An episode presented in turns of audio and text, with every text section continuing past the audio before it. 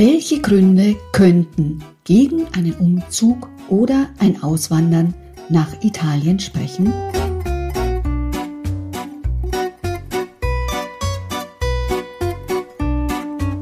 Buongiorno e benvenuto.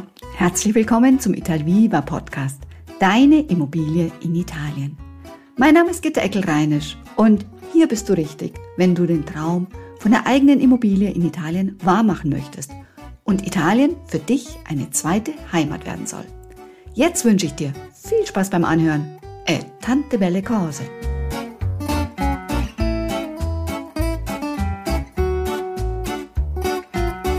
Welche Gründe könnten also gegen einen Umzug sprechen?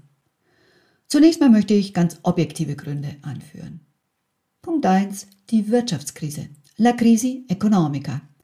Italien ist bereits seit Jahren sehr viel stärker von der Wirtschaftskrise getroffen als viele andere Staaten Europas.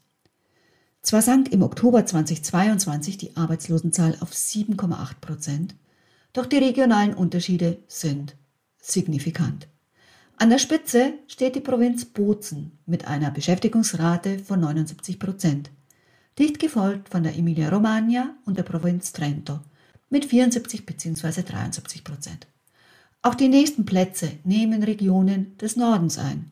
Valle d'Aosta, Lombardei, Veneto. Am Ende der Rangliste steht der Süden mit einer Beschäftigungsquote von unter 50 Prozent. Sizilien ist dabei das Schlusslicht mit nur 44,1 Prozent.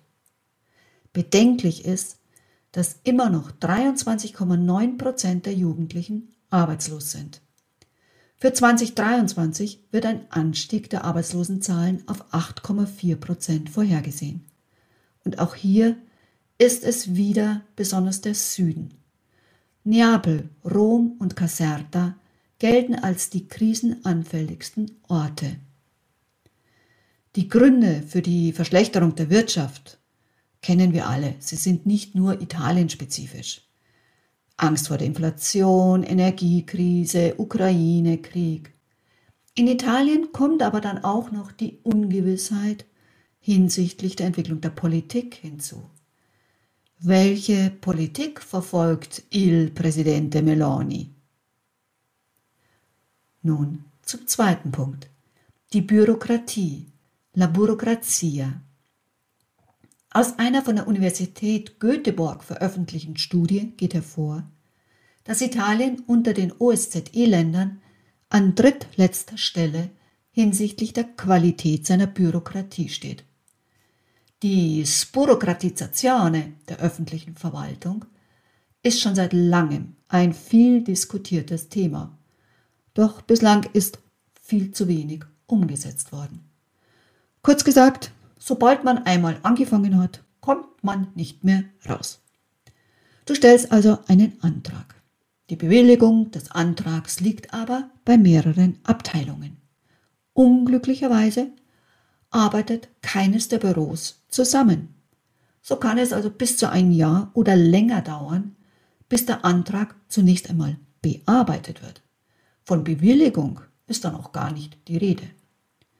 Wenn du den Status quo wissen möchtest, ist es wenig sinnvoll, eine Mail zu senden. Manchmal hilft Anrufen. Dann aber heißt es hartnäckig sein und Glück haben.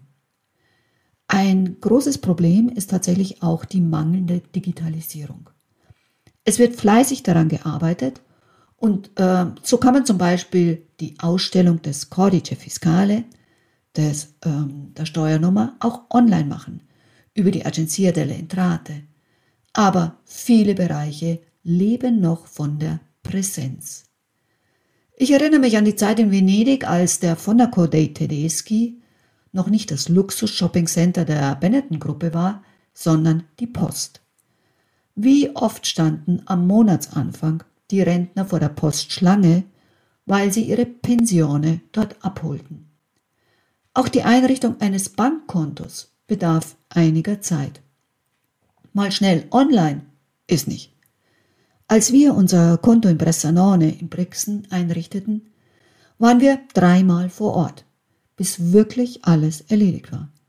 Andererseits muss ich sagen, dass ich noch nie einen so kompetenten und zuvorkommenden Bankservice erfahren habe. Hier war der zukünftige Kunde tatsächlich König. Punkt Nummer drei: Der Fiskus. Il Fisco. Die Steuerlast gerade für Firmen ist in Italien sehr hoch. Der Höchststeuersatz wurde am 01.01.2022 von 41% auf 43% erhöht. Daher gibt es viel Schwarzarbeit, welche wiederum zu Mindereinnahmen im Staatshaushalt führt und das wiederum zur Wirtschaftskrise. Ein Teufelskreis. Als vermögender Ausländer, also wirklich vermögend, der sich in Italien niederlässt, kann sich Italien für dich als Steuerparadies erweisen. Darauf gehe ich in einer gesonderten Podcast-Sendung ein. Kommen wir nun zum Punkt Nummer 4, das Schul-Universitätssystem in Italien. Was für viele Eltern in Deutschland unvorstellbar wäre, ist in Italien in den öffentlichen Kindergärten die Regel, nämlich Gruppen mit 18 bis 26 Kindern. In der Grundschule haben die Kinder, deren Eltern sich für die Ganztagsbetreuung entschieden haben, 40 Wochenstunden. Das heißt Unterricht am Vormittag, Mittagessen, Unterricht am Nachmittag. Wenn die Kinder nur am Vormittag zur Schule gehen, dann ist für sie auch der Samstag ein Schultag bis 13 Uhr. Laut Gesetz können die einzelnen Schulen individuell die Gestaltung und Anzahl der einzelnen Fächer festlegen, was natürlich zu Unterschieden im Lehrplan führen kann und auch zu großen Unterschieden in der Ausbildung. In Italien gibt es eine Schulpflicht bis 16 Jahre. Für alle Studenten ab 16 Jahren, die also das vierte und fünfte Jahr der weiterführenden Schulen besuchen, müssen Gebühren bezahlt werden. Zum Beispiel für die Einschreibung in die Schule, aber auch für Prüfungen und so weiter. Bei den sogenannten Istituti Tecnici Professionali, die also auf den Beruf vorbereiten sollen, herrscht eine große Lücke zwischen Theorie und Praxis. In der Regel fehlt der Bezug zur realen Arbeitswelt komplett. Da das Thema Schule, Lehre, Uni extrem vielfältig ist und nicht hier abgedeckt werden kann, wird es nochmal eine gesonderte Episode dazu geben. Punkt 5. Das Gesundheitssystem. Wie bereits in der vorhergehenden Folge Umziehen nach Italien, ja oder nein, aufgeführt, ist die medizinische Grundversorgung in Italien kostenlos. Die Versorgung wird von staatlichen Ärzten übernommen, die in der Regel zwischen 1500 Hausärzte und 800 Kinderärzte Patienten haben. Als Versicherter musst du dich in die Liste des lokalen Gesundheitsdienstes eintragen und einen Arzt wählen. Und in der Folge darfst du nur noch zu diesem gehen. Das hat zur Folge, dass es lange Wartezeiten gibt. Die Sprechstunden sind oft nicht ersichtlich oder gar nicht angegeben. Einen Termin zu vereinbaren ist in der Regel nicht üblich. Stattdessen ziehst du eine Nummer und wartest, bis deine Nummer aufgerufen ist. Ähnlich wie im Supermarkt. Sollte der Arzt feststellen, dass hier ein Facharzt zu Rate gezogen werden muss, dann stellt er dir eine Überweisung aus, die allerdings kostet eine gewisse Gebühr zwischen 20 und 50 Euro. Willst du die Warterei bei der Azienda Sanitaria Lokale umgehen, dann kannst du auch zum privaten Gesundheitsdienst gehen. Der kostet dich zwischen 50 und 150 Euro. Hast du das Gefühl, es geht dir echt schlecht? Dann kannst du dich in den Pronto Soccorso begeben, in die Notaufnahme. Allerdings kann es dir dort auch passieren, dass du ewig warten musst. Es regiert nämlich das Fünf-Farben-Ampelsystem. Bekommst du eine rote Karte, dann geht's ganz schnell.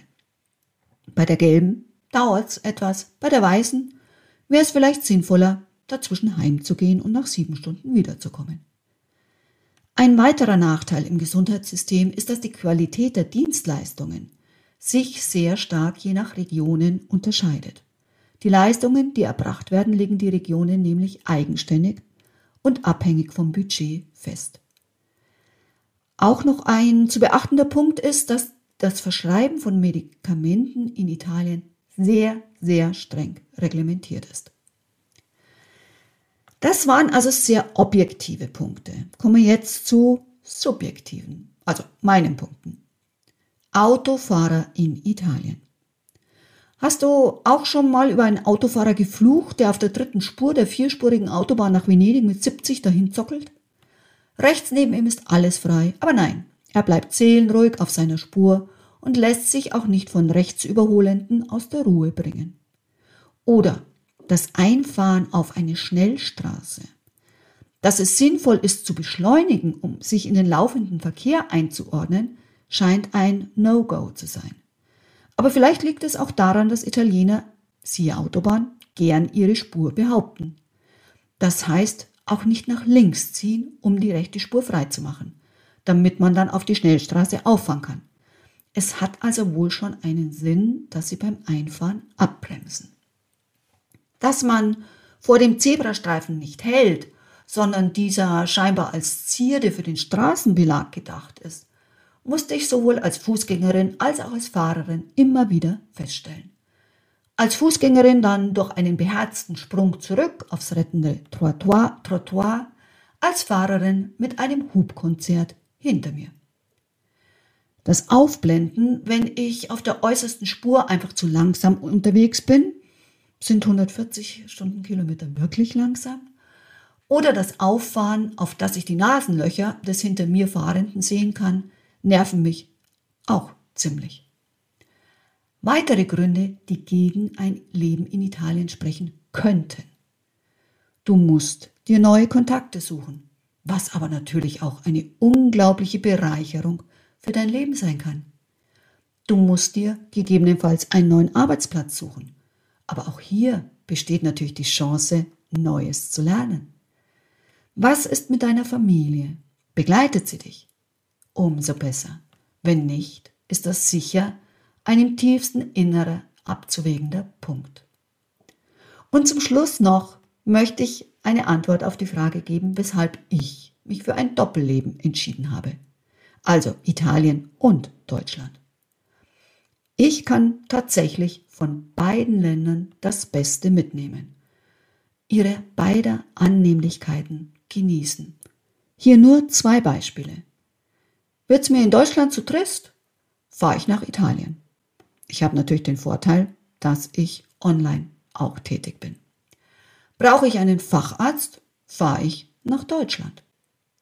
Wenn du dich also mit dem Gedanken trägst, dein Leben nach Italien zu verlagern, dann wäre mein Rat an dich. Gib dir ein Jahr Zeit. Probier das Leben vor Ort. Miete dir eine Wohnung. Es ist nicht einfach, aber es geht und versuch so viel wie möglich Italianita aufzusaugen. Mach deine Entfa Erfahrung und entscheide erst dann. Wusstest du übrigens, dass auch als Arbeitnehmer es möglich ist, in Italien für einen gewissen Zeitraum zu arbeiten und zu leben? Dank der sogenannten Workation. Mehr Infos dazu gibt's in der übernächsten Episode. Allora, Cosa ne dici? Questi motivi ti intimidiscono? Spero di no. Wenn du Fragen hast, Anmerkungen, dann freue ich mich sehr über eine Nachricht von dir.